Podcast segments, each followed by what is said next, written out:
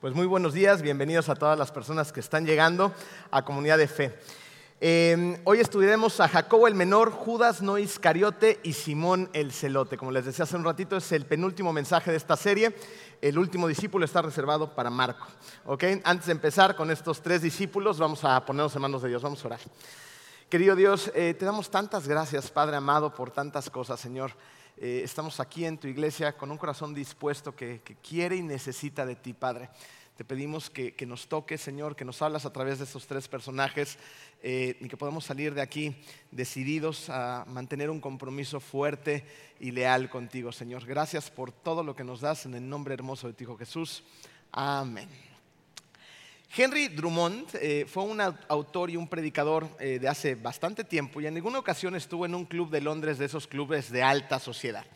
Y él comenzó su discurso de la siguiente manera, dijo esto, Damas y caballeros, la cuota de entrada al reino de los cielos no es nada. No obstante, la suscripción anual lo es todo.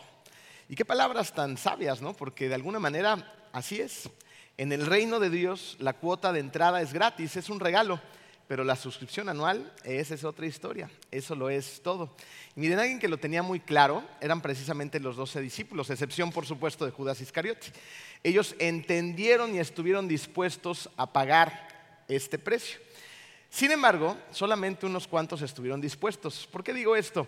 Recordemos que Jesús tuvo a muchos que lo siguieron. Estos seguidores, de hecho, eh, pudieron haber sido muchos de ellos también sus propios discípulos. Eh, la palabra usada en griego para discípulos es matetes, lo vimos en el primer mensaje de la serie, y el significado de matetes es aprendiz. Sin embargo, esta, esta palabra matetes, aprendiz, no nos dice nada acerca del compromiso de estos aprendices. Así que veamos rápidamente el contexto de Juan 6:26, donde después entraremos a varios versículos donde veremos la importancia del compromiso. En Juan 6:26 podemos descubrir que es la mañana después de que Jesús había alimentado a, los cinco mil hombres con todos sus acompañantes. Recordemos que se trataba aproximadamente de 20 mil personas eh, que Jesús les había predicado y, de repente esta gente ya era tarde, no podían regresar a sus casas, entonces los discípulos dijeron, hay que darles de comer, ¿no? Y Jesús dijo, pues denles ustedes, no podemos, no tenemos suficiente eh, ni dinero ni recursos, y entonces por ahí apareció el niño con la lonchera, peces, panes, y todos comieron hasta saciarse. Bueno, toda esta historia ya pasó, llegó la noche, empieza la mañana y de repente estas 20 mil personas aproximadamente están regresando con Jesús. Eh, por lo que vamos a ver en el siguiente versículo, es obvio que estas personas dijeron, bueno, pues cenamos gratis, pues ¿por qué no vamos ahora a desayunar gratis, ¿no? Que Jesús nos alimente. Es por eso eh, lo que van a escuchar a partir del versículo 26 de palabras de Jesús. Les va a decir Jesús a esa multitud lo siguiente. Ciertamente les aseguro que ustedes me buscan no porque han visto señales, sino porque comieron pan hasta llenarse, ¿no? Les está diciendo, ustedes están viviendo a nivel físico y lo único que les importa es la carne, ¿no? Llenarse el estómago, las cosas físicas, las cosas carnales. Y me están siguiendo porque quieren comida gratis. Y es por eso que les va a decir las siguientes palabras en el versículo 27.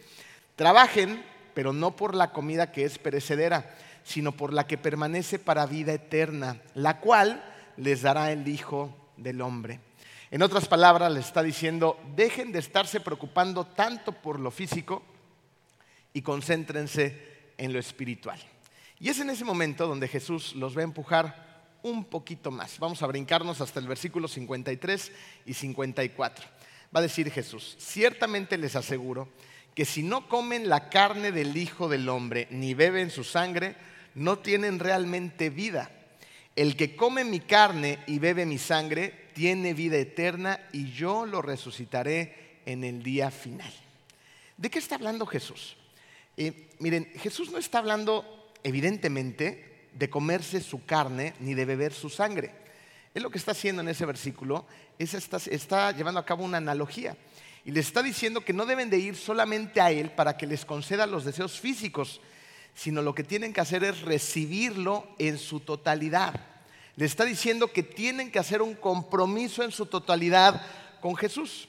Sin embargo, vamos a ver en el versículo 60 que no todos estuvieron dispuestos. Este está en la Reina Valera del 60 porque me interesaba destacar una palabra en esa versión. Al oírlas, muchos de sus discípulos dijeron, dura es esta palabra, ¿quién la puede oír? La palabra dura en griego es escleros y esta palabra significa inflexible. Eh, y lo que están diciendo estos discípulos, porque están escuchando las palabras de Jesús, ¿no? Y responden, esta palabra es muy dura, ¿quién la puede oír?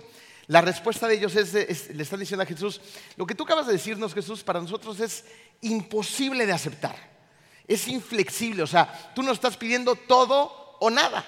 Es tan duro que no podemos realmente comprometernos contigo. Esto es demasiado para nosotros. Y si lo pensamos desde nuestra trinchera, pues muchas veces podemos apreciar que esa es la misma razón por la que hay muchas personas que no se terminan de decidir a seguir en Cristo en realidad. Porque es dura la palabra de Jesús, es duro el compromiso que Él nos invita a aceptar, es duro el llamado. Hay gente que, que simplemente desde ahí ya no pueden seguir adelante y simplemente le dan la espalda y regresan a su vida pasada. Hay otros que se dicen cristianos, pero en realidad no lo son. ¿Por qué? Porque aceptan un poquito de Jesús por aquí, otro poquito por allá, pero con Jesús es todo, nada. A Jesús no lo puedes aceptar por partes. No puedes acomodar ciertos aspectos de lo que Él te manda hacer y rechazar todo lo demás. Cuando nosotros nos comprometemos verdaderamente con Jesús, eso significa que tenemos que hacer cambios. Necesitamos tomar un compromiso. Y ese compromiso nos manda a hacer cambios pues en nuestro día a día. Esos cambios significan buscar a Dios, hacerlo con perseverancia, con constancia, hacer cambios en nuestras relaciones, en mi manera de hacer la vida, en mi manera de pensar, en mi manera de tratar a mi esposa, a mis hijos, en mi manera de tomar cada decisión de cada día. Por eso esto es, por eso esto nos dice que muchos cristianos realmente no son seguidores de Cristo. ¿Por qué? Porque prefieren la comodidad a la que están acostumbrados. ¿no? Hacer cambios radicales, como los que nos pide Jesús, es duro. Y es por eso precisamente que en el versículo 66 pasa lo siguiente. Desde entonces, muchos de sus discípulos volvieron atrás y ya no andaban con él. ¿Se dan cuenta de lo que acaban de hacer todas estas personas que estaban ahí como seguidores de Cristo? Pues querían comida gratis. Lo que reciben es una confrontación de parte de Jesús. Y Jesús los está invitando a comprometerse. Dicen, vienen, pero vienen con todo. Y entonces ellos deciden no hacerlo. Entonces vuelven atrás a su vida tal y como era antes, a su vida cómoda, a las decisiones del pasado, a un lugar donde no tienen esa exigencia que les pide Jesús de ellos. ¿Por qué hacen esto? Pues porque no tienen un compromiso total con Jesús. Simplemente quería lo que Él les podía ofrecer en ese momento, que era comida cuando Jesús les pudo haber dado mucho más. Versículo 67, continúa Jesús. Así que Jesús les pregunta a los doce, ¿también ustedes quieren marcharse? No, o sea, todos se han ido, ¿se dan cuenta? ¿Y quiénes permanecen ahí? Sus doce discípulos. Después de que todos los demás se ven, se van, ellos siguen ahí porque han hecho un compromiso. Ahora, tú te podrás estar preguntando en ese momento, ¿y esto qué tiene que ver con los tres discípulos de los que vamos a hablar? ¿no? ¿Por qué estamos hablando de todo esto? ¿Sabes por qué? Porque necesitamos tener claro que estos hombres, todos estos hombres, excepto Iscariote, se comprometieron con seguir a Jesús. Y esto es muy importante porque el día de hoy vamos a hablar de tres hombres de los que no conocemos casi nada. La Biblia no dice prácticamente nada acerca de ellos. Da muy poquitos detalles acerca de la vida de estos tres discípulos. Pero si no conocemos nada de ellos, lo que sí debemos de saber y de recordar es que hicieron un compromiso de seguir a Jesús con todo lo que esto implica. Y el compromiso fue tan fuerte como el que hizo Pedro, como el que hizo Juan, como el que hizo Andrés, sus discípulos más cercanos. Aunque ellos los veamos ya en, el último bloque de los discípulos más lejanos a Jesús, ellos estuvieron dispuestos a hacer el mismo compromiso que los discípulos más cercanos de Jesús. Ahora, con esto en mente, hagámonos la siguiente pregunta. Cuando Jesús salió a escoger personas, ¿qué tipo de personas escogió? Escogió personas comunes y corrientes, escogió personas ordinarias. ¿Por qué hace esto Jesús? Por muchas razones, pero una de ellas es que Jesús puede utilizar cualquier material simple, cualquier material en bruto, cualquier materia prima y usarlo para la extensión de su reino. Es como, como un artista, ¿no? Un artista tiene enfrente de sí un pedazo de lienzo, ¿no? Un pintor. Y este pedazo de lienzo al principio no tiene nada, tiene valor, valdrá unos cuantos centavos si acaso.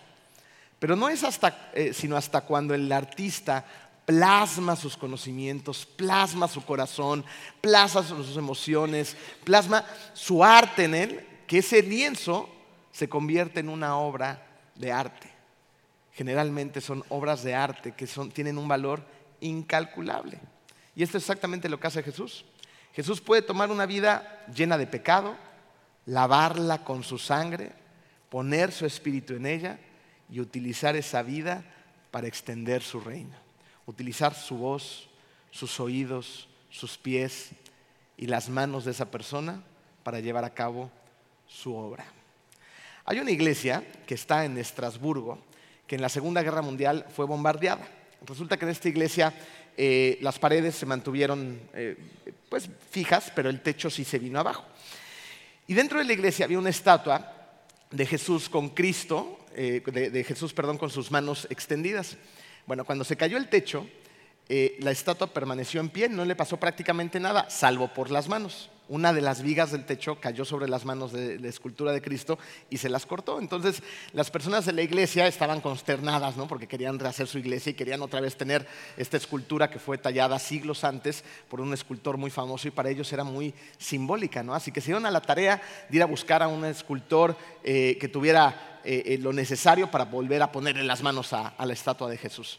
Entonces encontraron un escultor, el escultor fue con ellos, habló con la iglesia, con el consejo y, le parecía muy atractivo ¿no? este, eh, hacer otra vez estas manos para, para, esta estatua. Sin embargo, el escultor resulta que se rehusó. Dijo, no, yo no le voy a poner las manos a Cristo. ¿No? Entonces, pues todos los de la iglesia dijeron, ¿cómo? ¿no? Y el escultor les dijo, no le quiero poner las manos a, a la estatua de Cristo por la siguiente razón. Porque eso va a ser un simbolismo muy fuerte para las personas y para la iglesia. Porque Jesús ahí está, pero ustedes, la iglesia, son sus manos son los que deben de ir y hacer la obra que Jesús les ha enviado a hacer. Jesús finalmente escoge las manos precisamente de quienes tienen la menor posibilidad de éxito, ¿se dan cuenta? Estos discípulos de los que hemos estado hablando a lo largo de estas semanas eran personas que no tenían lo suficiente, que no eran capaces, que se sentían insignificantes, que estaban llenos de pecado, que sus profesiones eran deshonrosas. Sin embargo, Dios los utiliza y utiliza sus manos, su voz, sus pies para ir y extender su reino. Eh, el día de hoy vamos a empezar primero con uno de estos descalificados discípulos llamado Jacobo, el hijo de Alfeo. Fíjense, en, el caso de, Jacobo, hijo de Alfeo, resulta que él nunca escribió nada relevante. Nunca dijo nada relevante que se haya registrado en la Biblia, no hizo una pregunta confrontante hacia Jesús como la hacía Pedro, no, no, no debatía, no, no, vemos de hecho rasgos de su carácter por ningún lado, no tenemos muy poquitos detalles acerca de él. Y uno de estos detalles es que en el Evangelio de Marcos es llamado Jacobo el Micros. El, tocayo de Jacobo era Jacobo, el hijo del trueno, ¿se acuerdan? Y a este pobre le terminan diciendo el, Micros, ¿no? Al otro hijo del trueno, y Jacobo el Micros, pásale por acá. qué, mala onda, ¿no? Con este apodo. Eh, ¿Y por qué le decían de esta manera? Resulta que Micros significa pequeño en estatura. Eh, podía indicar su apodo que era pequeñito en tamaño, también podía significar que era el más joven de los discípulos, o podía significar ambas, que era el más joven y el más pequeño, pero también podía significar que era el de menor influencia. Entonces, por donde la veamos, ¿no? el más pequeñito de estatura posiblemente, el más jovencito de todos y el de menor influencia. Pero esto no es una mala noticia, sino por el contrario, es una buena noticia, porque esto nos permite ver que Dios no depende de que alguien tenga una gran personalidad, de esas personalidades magnéticas. No depende de que alguien tenga mucha experiencia en el ministerio hablando acerca de teología. Tampoco depende de que alguien sea famoso o tenga gran influencia sobre las demás. No depende de nada de esto.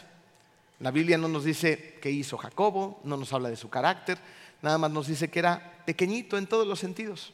Sin embargo, hay una tradición que dice que este hombre joven, pequeño y de menor influencia, se fue hasta Persia a predicar. Pero ahí se rehusaron a, escucharlo predicar y lo terminaron crucificando. Entonces, apreciemos el paisaje de la vida de Jacobo. Es increíble ver cómo Dios usa personas ordinarias para hacer cosas extraordinarias. Este muchachito, este chaparrito, sin influencia, llegó hasta Persia a llevar el Evangelio. No se dio por vencido a pesar de cómo haya sido. Él muy posiblemente, por lo que vemos, era una persona callada, introvertida seguramente y desconocida. No conocemos mucho de él. Fíjense, el autor de Hebreos, en el capítulo 11, versículo, a partir del versículo 32, nos va eh, a mostrar un poquito mejor la importancia de esto. Primero va a empezar diciendo el autor de Hebreos en el versículo 32 lo siguiente. ¿Qué más voy a decir? Me faltaría tiempo para hablar de Gedeón, de Barak, de Sansón, Jefté, David, Samuel y los profetas. Eh, la mayoría de nosotros conocemos estos nombres, ¿no? ¿Quién no ha escuchado hablar de David? Las personas que ni siquiera conocen de Cristo muchas veces han escuchado hablar de David, de sus hazañas, del rey David, del que derrotó a Goliat, ¿no? de, las grandes hazañas de estos hombres, de Samuel, ¿no? Sansón, Gedeón. Conocemos estos nombres, son famosos. Sin embargo, el autor sigue en el versículo 35 diciendo lo siguiente. Hubo mujeres que por la resurrección recobraron a sus muertos. Otros, en cambio, fueron muertos a golpes, pues para alcanzar una mejor resurrección, no aceptaron que los pusieran en libertad. Otros sufrieron la prueba de burlas y azotes e incluso de cadenas y cárceles.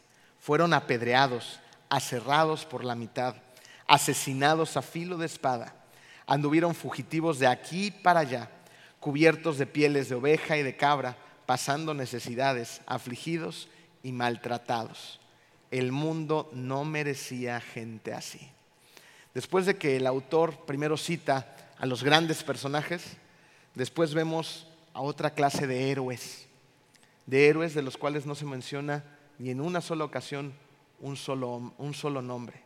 Sin embargo, vemos que fueron apedreados, aserrados por la mitad, que murieron a filo de espada, que fueron fugitivos, que fueron perseguidos y que sufrieron a causa de Jesús. Personas sin nombre, pero personas comprometidas, que sufrieron y murieron por su fe en Jesús. ¿Qué aprendemos de esto? Muchas cosas. Entre ellas aprendemos que tú no tienes que ser alguien brillante. Es más, ni siquiera necesitas destacarte del resto, porque eso no es lo que importa. El que importa es Jesús. Fíjense, eh, hay una historia donde se dice que cuando el hombre que pintó la última cena terminó de, pintar esta pintura, llamó a un amigo y le dijo, quiero que la veas, evalúala por favor. Entonces el amigo ahí empezó a evaluar la pintura, estaba muy atento de ella, viendo todos los detalles, y después de evaluarla regresó con el pintor y le dijo, quiero decirte que esos vasos que has pintado en la mesa son la cosa más maravillosa que jamás he visto. El pintor dijo, fallé, porque yo quería que vieras a Cristo y lo que viste fueron los vasos. Ahí radica gran parte de nuestro problema. Porque en nuestro ego, en nuestra forma de vernos a nosotros mismos, dejamos de proyectar el amor, el poder, los milagros y todo lo que es Jesús para que la gente nos vea a nosotros. La gente muchas veces vea los vasos, porque nosotros estamos exigiendo y pidiendo que nos vean. Y de esa manera no dejamos ver a la gente tal cual es a Jesús. ¿No creen que eso sea una de las situaciones por las cuales tanta gente se aleja de Cristo? Porque muchas veces vamos nosotros con un mal testimonio, siendo vasos que queremos reflejar todo, en lugar de convertirnos en seguidores humildes, que lo único que hagan es ser vasos usados por el Maestro y que canalicemos toda la fuerza, toda la energía, todo el amor hacia Jesús. Eso es lo que deberíamos hacer. No estar enfocados en nosotros mismos, sino en Él. Jacobo nos enseña que la humildad debe de ser un rasgo de carácter de los cristianos. La humildad. Ahora, ¿qué hay acerca de Leveo, quien tenía por apodo Tadeo? Fíjense, en Lucas 6:16 descubrimos que además de estos raros nombres, tuvo un tercer nombre, Judas. Eh, resulta que Judas en aquella época era un nombre bien este, común, muy utilizado, ¿no? Y significa Jehová guía. Por otro lado, Tadeo viene de una raíz hebrea llamada Tad, la cual tiene que ver con el pecho femenino y significa entonces Tadeo, hijo del pecho. Esto probablemente refleje que Tadeo era el bebé de la familia, ¿no? Decían, ay, todavía es como el bebito de la casa. Y después tiene como sobrenombre, como apodo, Leveo. Y este viene de la raíz hebrea Lev y significa hijo de corazón. Un hijo de corazón era alguien con un corazón grande, ¿no? Y eso tenía que ver con la valentía. Entonces, fíjense, su familia lo veía como su bebé y podía ser que los discípulos le dieron el apodo de Leveo, porque eso reflejaba su valentía, ese apodo. Resulta que eh, Leveo, Judas, tampoco destacó entre los demás discípulos, pero es eh, algo muy importante, una pregunta que hizo en Juan 14. Eh, en el contexto, aquí Jesús está hablando la noche antes de su juicio y dijo lo siguiente en el versículo 21. ¿Quién es el que me ama? les pregunta. Y él mismo contesta, el que hace suyos mis mandamientos y los obedece. Y al que me ama, mi Padre lo amará, y yo también lo amaré y me manifestaré a él. Fíjense, esa es una afirmación increíblemente simple. Jesús está diciendo, si tú obedeces mis mandamientos, entonces muestras que me amas. El que me ama, entonces será amado por mi Padre, y entonces, solamente entonces, dice Jesús, yo me manifestaré a Él. Dios solamente se va a manifestar a los corazones que aman a Jesús. Nada más. Nada más se va a manifestar en esos corazones. Ahora, la palabra manifiesta hace que Judas haga la siguiente pregunta. Esta es la pregunta importante que se encuentra en el versículo 22. Judas, no el Iscariote, le dijo, ¿por qué Señor estás dispuesto a manifestarte a nosotros y no al mundo? ¿No? Se está diciendo Judas, solamente te vas a manifestar a aquellos que te aman. O sea, eres, eres Jesús, ¿no? El Mesías, el Hijo de Dios. ¿Por qué solamente a nosotros? Manifiéstate al mundo, ¿no? De alguna manera aquí podemos ver por qué era, eh, tenía el, nombre el sobrenombre de valiente, ¿no? Porque de alguna manera está tratando de hacer reflexionar a Jesús. Y Judas realmente está pensando en la manifestación como algo externo. Recuerden que en aquel entonces las personas estaban esperando a un rey que los salvara de la opresión romana. ¿no? Esto era lo que ellos querían. Entonces, muy probablemente Judas también está pensando en esto. Manifiéstate, Señor. Libéranos de esta opresión. ¿no? Derroca a los romanos por fin. Entonces, evidentemente Jesús eh, Judas no había entendido realmente de qué se trataba. Jesús se iba a manifestar en las personas para que tuvieran un cambio interno que los llevara a una comunión eterna con el Padre a través de Jesús, de Él mismo. No simplemente estaba interesado en el orden social y en la política y que dejaran de ser oprimidos por los romanos. Jesús venía por algo mucho más importante. Por eso es que Jesús le responde lo siguiente en el versículo 23. El que me ama obedecerá mi palabra y mi Padre lo amará y haremos nuestra morada en él. ¿Se dan cuenta de la importancia de estas palabras? El que me ama va a obedecerme y entonces mi Padre lo va a amar y entonces viviremos en el corazón de esas personas. El punto es que las únicas personas que van a conocer a Dios son las personas que aman a Jesús. Y entonces Jesús habita en ellos. Después pasa al versículo 24. El que no me ama no obedece mis palabras. Pero estas palabras que ustedes oyen no son mías, sino del Padre que me envió. Fíjense, Jesús está diciendo que la manifestación está limitada a la recepción. ¿Se dan cuenta? Eh, ¿Alguien de ustedes, todavía aquí seguramente eh, lo van a poder identificar, eh, utilizaban estos radios de, frecuencia que tenían la ruedita y tenían que ir sintonizando? ¿Qué escuchabas entre cada estación? ¿Te acuerdan qué escuchabas? ¿no? Interferencia. ¿Y qué pasaba cuando llegabas a sintonizar la, la, estación que querías escuchar? Escuchabas algo que pudieras entender, ¿no es así? Esto es exactamente como ocurre lo que está diciendo Jesús en este momento. Está diciendo, yo me voy a manifestar siempre y cuando tú me sintonices. Si no, no me voy a manifestar en ti, no me vas a poder escuchar, no vas a poder escuchar al Padre si no es por medio de mí. Y fíjense, algo que es muy interesante es que Dios, de alguna manera, lo podríamos ver como una estación de radio. ¿no? La estación de radio todo el tiempo está emitiendo una señal, todo el tiempo. Ahí está la señal. Lo que pasa es que tú no la sintonizas, pero la señal está ahí y está disponible para ti. Pero si no la sintonizas, pues no va a funcionar. Es más, para empezar tienes que empezar por, por prender el radio, ¿no es así? Y muchas veces ni eso hacemos.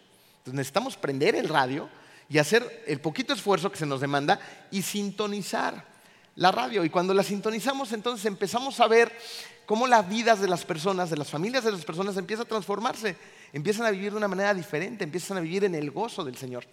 Eh, hace unos días, eh, una familia tuvo una situación y estaban en el hospital. Eh, la familia es la familia de Roberto, el que toca el bajo, creo que es el bajo el que toca. Muchos lo conocen, de lentes, medio altito. su papá siempre anda tomando fotos por ahí en todos los pasillos, generalmente trae una playera azul. Su esposa es Betty, tiene otra hija Diana y otro hermano que anda también por ahí. ¿no? Bueno, entonces toda esta familia se congrega en la iglesia, son muy activos, eh, sirven de una manera importante y, y, vaya, tienen un corazón increíble y fenomenal. ¿no? Yo estaba en el hospital con ellos eh, porque habían operado a Betty de, un tumor, este, de un tamaño importante. Entonces fuimos a saludarlos, a compartir con ellos un ratito, y estaba yo pasando un tiempo con, papá, eh, Roberto, y él me empezaba a platicar pues toda la experiencia, ¿no? Del ingreso al hospital, de cómo fue, de lo que estaba viviendo, de lo que había pasado, de cómo lo detectaron, ¿no? Del tiempo que, tomaron en tomar la decisión de la operación. Y, dentro de la plática, todo se fue conduciendo hacia, hacia que en un momento él me dijo, es que siento un gozo en mi corazón. A pesar de toda esta situación del hospital, del dolor, del sufrimiento, siento un gozo en mi corazón, en, mi vida, en este momento, en esta etapa. Increíble, es un gozo tan grande que hasta me da vergüenza compartirlo con la gente, me da pena. Porque llego con la gente del trabajo y me ven feliz, estoy gozoso. Y todo esto era un, ¿por qué estás tan gozoso, Roberto? ¿no? Y él me decía, porque estoy comprometido con Cristo porque hemos tomado la decisión de comprometernos por completo con Jesús, con la iglesia, con todo lo que Él representa. Y entonces es ahí, cuando en los momentos difíciles, en los momentos complicados, en los momentos de dolor, ¿no? en medio de un hospital, una persona te puede decir, estoy gozoso, estoy feliz. Claro que me preocupa mi esposa, claro que, que tengo miedo, claro que lo que venga, pero aún así tengo una paz que sobrepasa todo entendimiento. ¿Cómo podemos ser parte de eso? Sintonizando. Finalmente, Roberto y su familia sintonizó a Jesús en su vida. Y hay efectos, la vida de ellos ha cambiado radicalmente. Esa misma señal donde han sintonizado la familia de Roberto y Roberto está disponible para ti también. Si tú sintonizas, Él se va a manifestar en tu vida. ¿Qué pasa después con Judas? La tradición dice que Judas tuvo un montón de dones de parte del Señor para sanar enfermos. Y resulta que un rey en Siria llamado Abgar estaba muy enfermo y entonces se enteró de que Judas andaba haciendo milagros sanando enfermos y se dio a la tarea de llamarlo. ¿no? Judas llegó, lo sanó y aprovechó y lo evangelizó. ¿no? Entonces le platicó acerca de Jesús al rey. Este, híjole, ya se empezó a poner todo esto muy este, espiritual. es que sintonizamos, ¿vieron? Entonces llegó con el rey, le presenta el evangelio y el rey acepta a Jesús en su corazón, entonces se convierte al cristianismo. Y a raíz de esa conversión, el país entra en una guerra civil espantosa, ¿no? Radical. Entonces, uno de los sobrinos de este rey se da la tarea de perseguir a Judas, lo atrapa, lo mete a la cárcel, y ya en la cárcel, siendo su prisionero, lo mata a palazos, como a un perro. A palazos lo mató. Ahí vemos el compromiso de estos discípulos. Estaban dispuestos a todo, a dar su vida por el Evangelio. Y él fue uno más que lo hizo. Finalmente veamos a Simón, el celote. Mateo 10.4 dice Simón, el celote. ¿no? no tampoco tenemos mucha información de este discípulo, eh, pero también sabemos que Simón el celote también fue llamado Simón el cananista. Algunas personas creían que era porque venía de Cana, pero no es así. Más bien eh, quiere decir que eh, el significado de la palabra viene de una raíz hebrea que se llama cana, que quiere decir celoso ferviente. ¿no? Entonces, de inicio podemos ver que Simón el celote era una persona que tenía un corazón celoso y ferviente. Y esto nos permitiría eh, entender por qué muy probablemente se incluyó en un grupo denominado los celotes. Este era un grupo del judaísmo y eh, cuando se convierte en un discípulo de Jesús, ese celo ferviente que seguramente lo hizo involucrarse con los celotes, ahora se lo va a llevar al ministerio de Jesús. Para entender mejor el, tema del celo ferviente y de los celotes, debemos de saber que hubieron cuatro grupos dominantes dentro del judaísmo. Se encontraban aquí los fariseos, que eran los más estrictos, ellos eran los legalistas. ¿no? También tenían a los saduceos, que eran los más liberales, estaban también los esenios, que eran los místicos, esos de las energías, las cosas raras, andaban en cuevas, así, me los imagino medio hippies, ¿no? los esenios. Y por otro lado estaban los celotes, que eran el grupo más orientado a la política, pero no era una política normal de consenso, de pláticas, de exposición, sino era una política terrorista. Eh, estos celotes saqueaban, quemaban y asesinaban. De hecho, uno de los grupos de los celotes eran conocidos como los sicari. ¿Le suena el nombre? Los sicarios, ¿no? Eran el brazo eh, más feroz dentro de los celotes que se dedicaban literalmente a asesinar. Eran expertos manejando un cuchillo curvo cuando tenían una situación con algún político que querían desaparecer porque no les convenía, lo agarraban por atrás, metían el cuchillo, llegaba al corazón y le daban la vuelta para asesinarlos en un instante. ¿no? Entonces, estos eran los sicari y eran parte de los celotes, imagínense. Eh, estos celotes tenían un líder llamado Judas de Galilea. ¿Se acuerdan que les dije hace un ratito que Judas era bien común? Bueno, tenemos muchos Judas en la Biblia y en la historia de, los judíos. ¿no? Finalmente, eh, los romanos atrapan a Judas de Galilea. Los romanos creían que si atrapaban al líder se iba a acabar ese movimiento. Eh, lo matan a él, crucifican a sus dos hijos de, Judas de Galilea, pero no acaban con el movimiento de los celotes.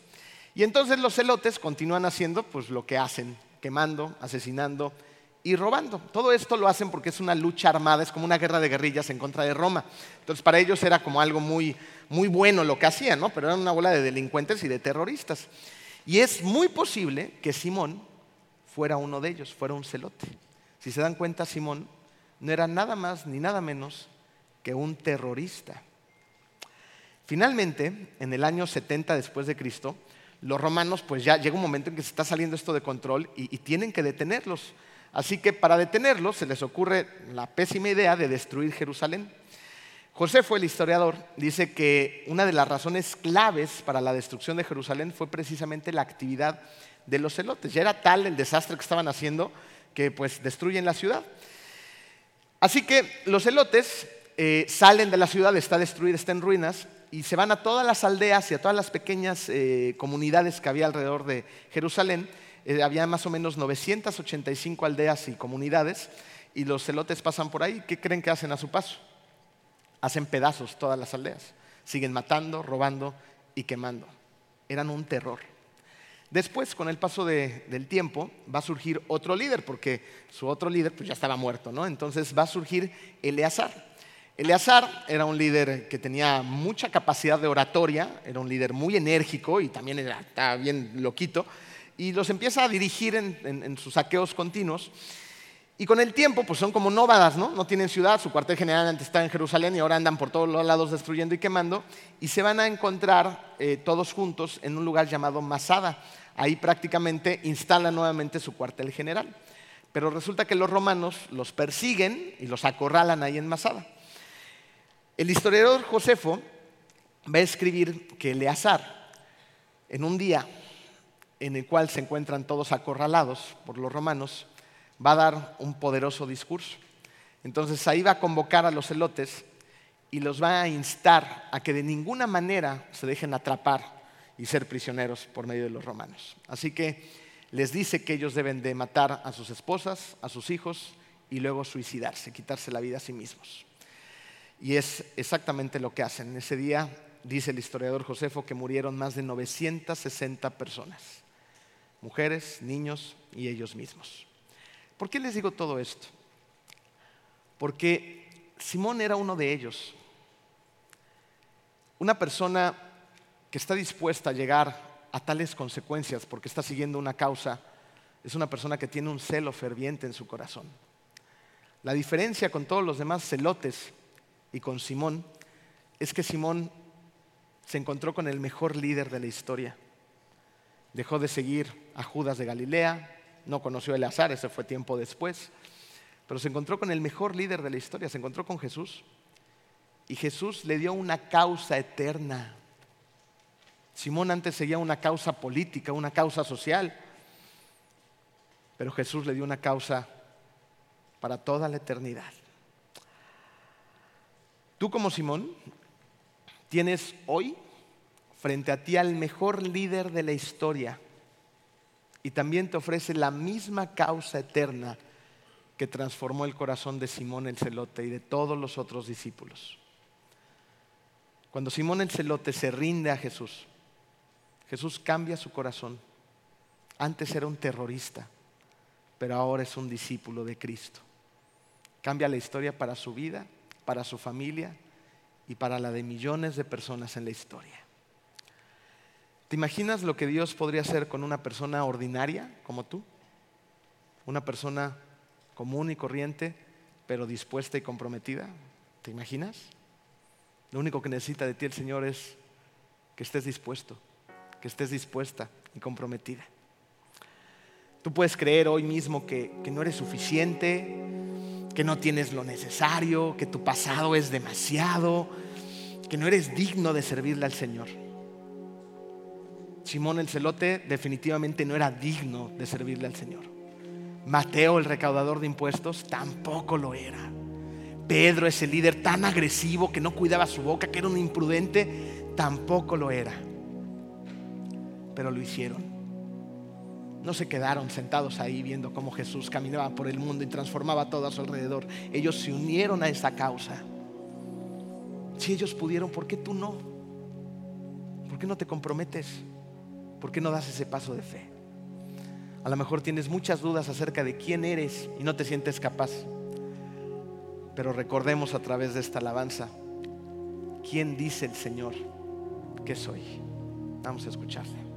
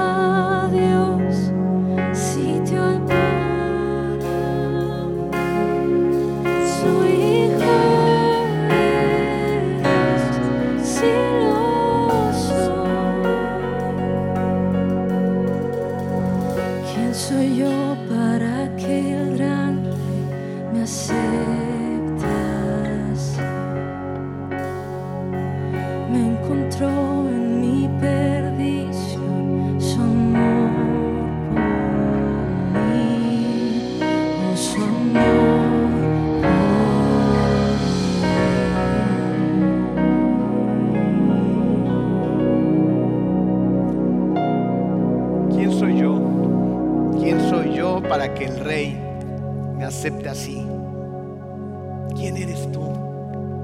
Eres una persona ordinaria, eres una persona común y corriente que fue encontrada por el rey en su perdición. Ese eres tú, perdonado, aceptado. Eres una persona que Dios quiere utilizar. ¿Para qué? Para extender su reino. Para que hagas tuya la causa más grande sobre la faz del universo. Extender el reino de Dios.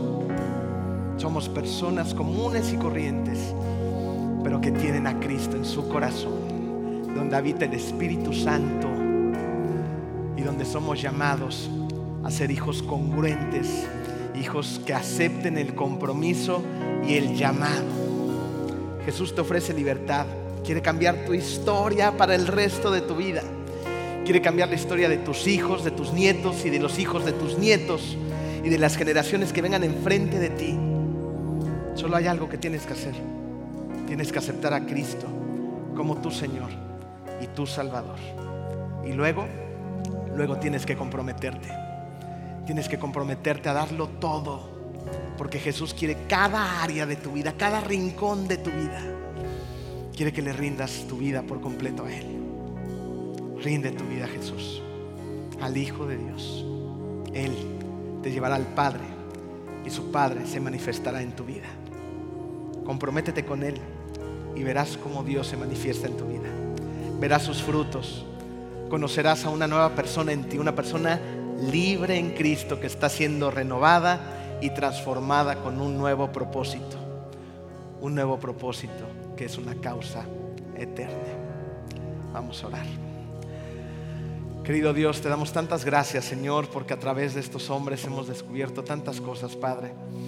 Hemos descubierto que tú utilizas cualquier materia prima, cruda, sin chiste, sencilla, simple e inútil, como somos cada uno de nosotros, Padre. Lo único que, nos lo único que necesitas de nosotros es que seamos personas dispuestas y comprometidas. Padre, te pedimos, Señor, que tú habites en nuestro corazón. Te pedimos, Señor, que tú reines en nuestra vida, que tú seas el rey de nuestra vida, Señor. Que aceptemos y abracemos el Evangelio por completo, que aceptemos y abracemos la realidad de que Jesús vino a este mundo y dio su propia vida en la cruz por todos aquellos quienes deciden poner su fe en ti, Señor. Gracias, Padre, por ese precioso sacrificio. Gracias porque tu Hijo fue llevado a la cruz y murió por mí, porque no, no valgo nada ante, ante el mundo, ante mí mismo, pero ante ti lo valgo todo, Señor. Gracias porque tú utilizas una persona tan simple, tan sencilla, tan inútil como cada uno de nosotros, Padre, para llevar a cabo tu obra. Déjanos ser parte de esa obra, Señor, y sumarnos a esa causa eterna. Permite que el día de hoy sea el día en que sumamos ese compromiso, que abracemos un compromiso total y definitivo, que cambie nuestra vida, que cambie nuestra historia y la historia de las personas que nos precederán después. La causa eres tú, la causa es Cristo. En el nombre de Él. Amén.